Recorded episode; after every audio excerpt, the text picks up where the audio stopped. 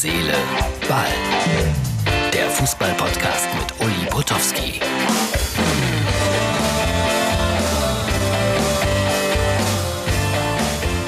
Wir schreiben Montag, den 31. Äh, August 2020. Hier ist Herz, Seele, Ball. Sonntagabend. Ich habe ein bisschen Formel 1 geguckt. Es packt mich nie so richtig, aber was da mit Ferrari passiert, das, das ist schon sehr, sehr traurig. Ich war mal in Maranello vor einigen Jahren, als Michael Schumacher, ich glaube, zum ersten Mal Weltmeister für Ferrari wurde und da waren die Menschen so unfassbar stolz. Und jetzt fahren sie nur noch hinterher. Aber wie gesagt, mich packt die Formel 1 eigentlich nicht so richtig. Fußballer des Jahres. Wer konnte es anders werden als Lewandowski? Ich finde, das ist absolut verdient. Thomas Müller wurde Zweiter. Viele fragen sich, wie wird er denn gewählt, der Fußballer des Jahres? Jetzt äh, muss ich es beschreiben und auf der anderen Seite die Leute, die sich das Podcast-Video anschauen bei mux.tv, die können es sehen. Eingeladen zur Wahl des äh, Fußballer des Jahres sind nur eingetragene Journalisten. Und da braucht man einen richtigen Presseausweis und man muss Mitglied sein beim Verband der deutschen Sportjournalisten. Und wichtig, dieser Ausweis, den ich gerade hier in die Kamera gehalten habe, ich versuche es zu beschreiben, der enthält auf der Rückseite die Unterschrift äh, des, Vorsit des Vorsitzenden der Innenministerkonferenz. So sieht das aus.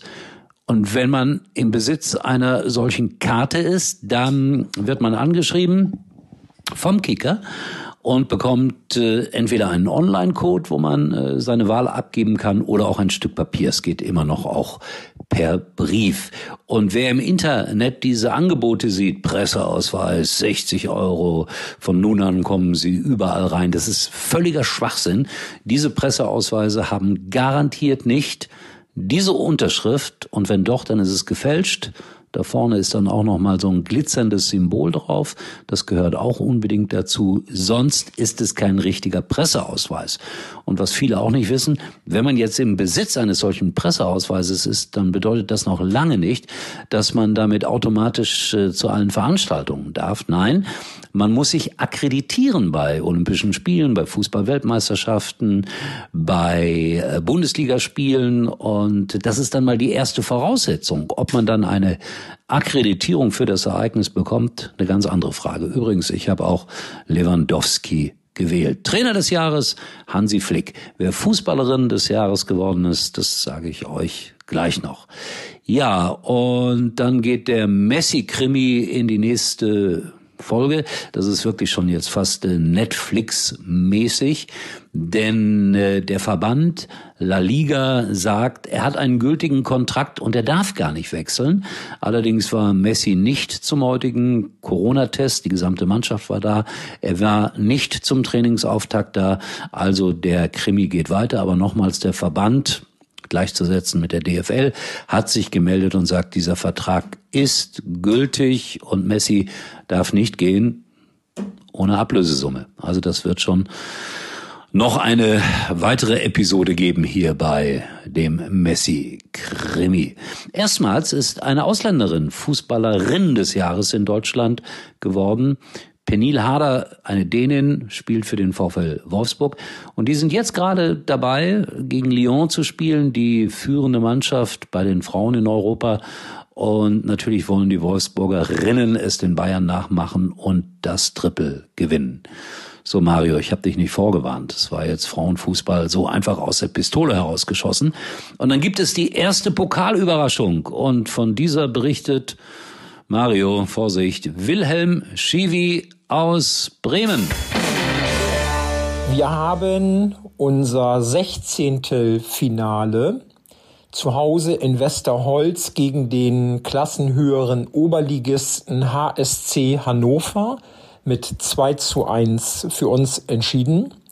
Halbzeitstand 2 zu 0.